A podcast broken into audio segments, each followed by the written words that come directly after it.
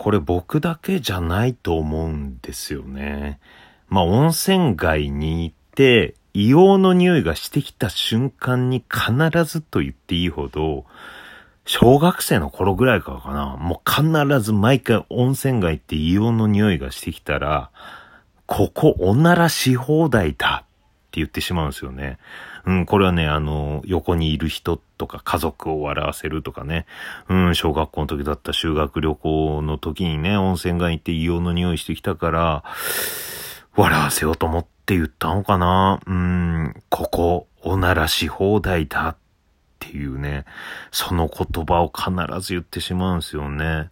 うーん、多分ね、小学生からずっとですよ。ここ最近温泉街行ったのを思い出した時でも言ってましたね。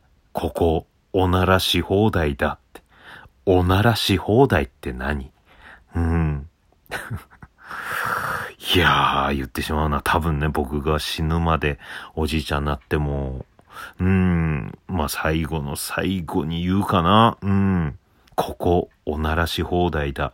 えー、僕が死ぬ前に最後に言う言葉はこれかなここ、おならし放題だって。死ぬ前に言う言葉は、ここ、おならし放題だ。三拍子高倉の高倉ラジオ。線路沿いに咲く黄色い花絵に描いたようなチューリップご機嫌いかがでしょうか？お笑い芸人漫才師の三拍子高倉涼です本日は第206回目の高倉城の配信です。ラジオトークアプリでお聞きの方は画面下のハート、笑顔、ネギを連打。そして画面中央のフォローするをタップ。画面上の星マークをタップしていただければ、えー、人知れずおならをします。この番組はラジオトークをキーステーションに、ポッドキャスト、アマゾンミュージック3つのコンテンツから配信しております。そして質問やギフトお待ちしております。えー、たくさんね、質問、ギフト送っていただいております。皆さん本当にありがとうございます。DJ 特命さんから、いいぞ、頑張れと。ありがとうございます。元気玉、えー、美味しい棒、指ハートなどいただいております。えー、ラジオネーム、青由美さん。えー、菓子箱、お菓子の蓋を点線で開ける音の真似。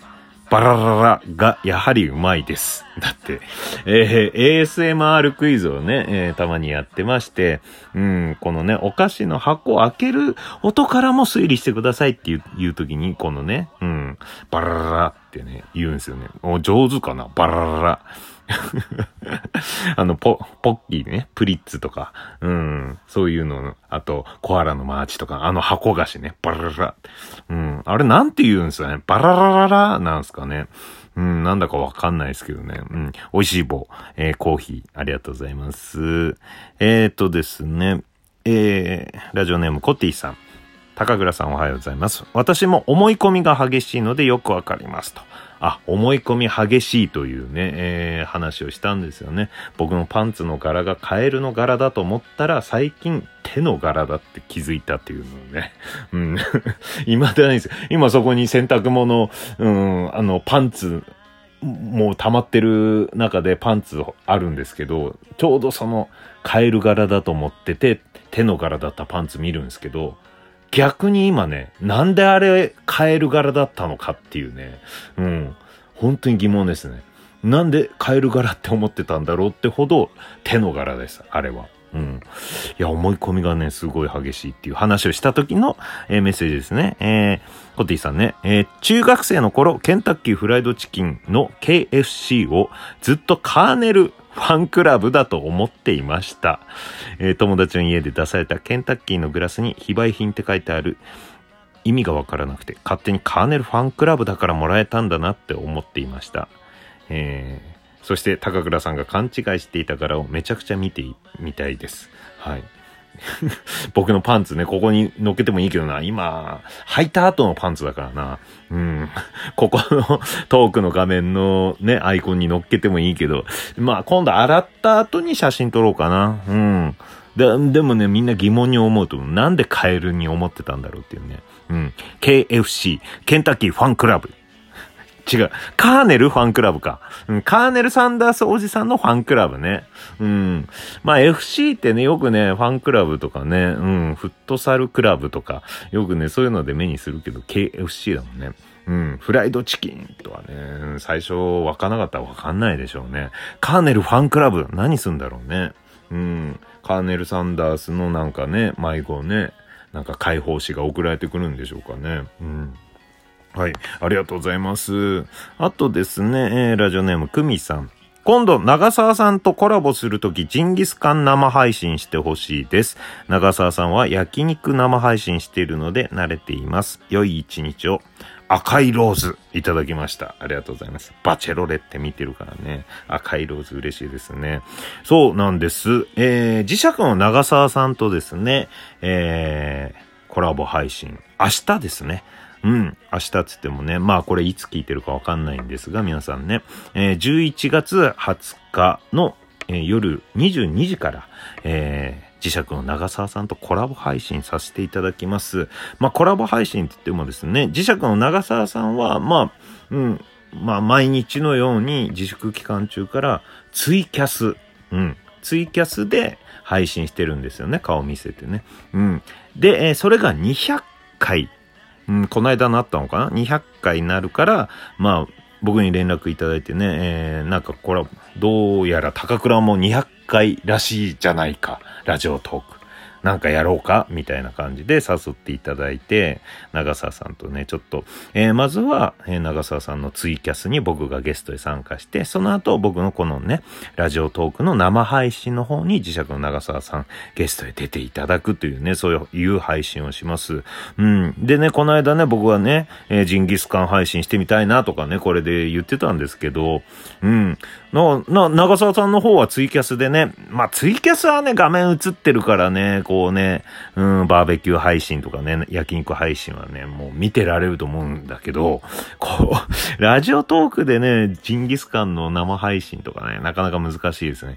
だから明日、便乗してね、明日どういう配信するかわかんないですけど、便乗してね、ちょっとね、そこでね、焼肉とかね、ジンギスカン持ってってみようかな。うん。そしたらちょっとなんかね、うん、一緒に、えー、まあ、ツイキャスの方でジンギスカン食べて、そのまんま名残で、えー、こっちのね、ラジオトークの生配信で、うん、焼肉食べてもいいかなと。ジンギスカンね。うん。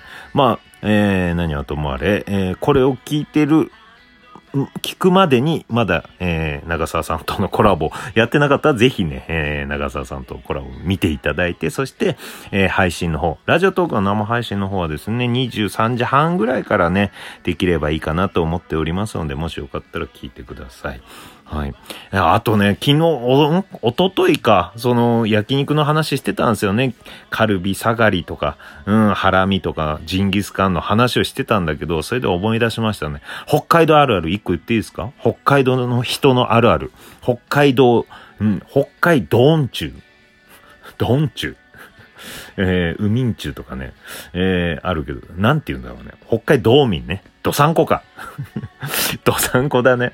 うん。なんかちょっと違う言い方してみようと思ったら、ドーンチュとか、よくわかんないことになって。道民ね。うん。あ、道民じゃん。どさんこね。うん。シマンチュとかよく沖縄が言うから、それっぽく言おうと思ったらめちゃくちゃ変になりました。えー、どさんこがよく言う言葉。どさんこあるあるね。あの、ジンギスカンの。焼肉のタレってあるじゃないですか。それはジンギスカンのタレっていうのがあるんですよ。で、北海道のドサンコの人は必ず2つあるんですよね。えー、ソラチジンギスカンのタレとベル食品のタレっていう二大ジンギスカンのタレがあるんですよ。うん。で、それを、こうね、えー、ちょっと喋り出した時に、必ずその二つの CM ソングを歌い出すっていうね、ドサンコあるあるです。これね、あの、身の回りにいる、うん、身近な北海道の人、うん、ドサンコ。ドサンコって一発目に出てこないね。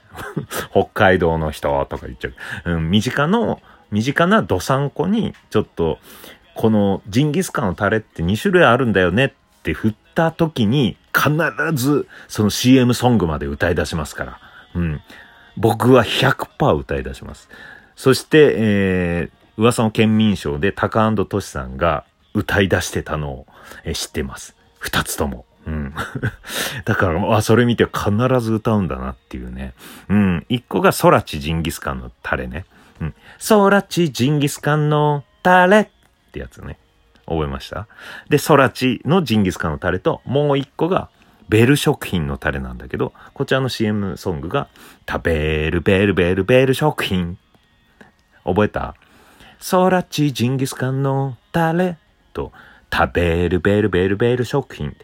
ベル食品はね、あの、東京でもサミットというスーパーにね、必ず売ってたりとかね。うん。結構ね、えー、出回ってるんですけど、空知のタレは北海道の中でしかね、あんまり買えなかったりするんですよね。あとは北海道物産展とかでね、えー、買えるんで、見つけた時に、うわソーラッチジンギスカンのタレだっていうね、絶対言ってしまうっていうね、これがね、北海道人、あ、ドサンコあるあるですね。はい。えー、そしてですね、えー、っとですね、昨日ですね、えー、まあ最後の方にですね、単独ライブ、えー、12月20、あ、違う、12月13日、間違うな。うん、三拍子の単独ライブ12月13日にあります。そしてオンライン配信、えー、こちらのチケットが売れてない。うん、どちょっと切ないみたいな感じで言ってたんですけど、あの、皆さんね、DM などでいい案をね、えー、送っていただいております。うん、まあこうしたらいいんじゃないとか、名前のとこに12月13日単独って入れた方がいいんじゃないとかね。うん、そういう案をいただいております。あとはね、あの、近づいてくるにつれ、またチケット売れるから心配しなくていいんじゃないとかね、そういう、えー、意見もね、いただいておりますが、えー、まだまだ皆さん、そういったような、あの、こうしたらもっと売れるんじゃないかっていうね、まあ僕は僕なりにね、一生懸命考えてるんですが、もしね、なんかありましたら、こちらのね、お便りまで送っていただければ参考にさせていただきたいなと思います。まだまだみんなに見てもらいたいんです、単独ライブ。というわけで、高倉城はこの辺で。バイバイ。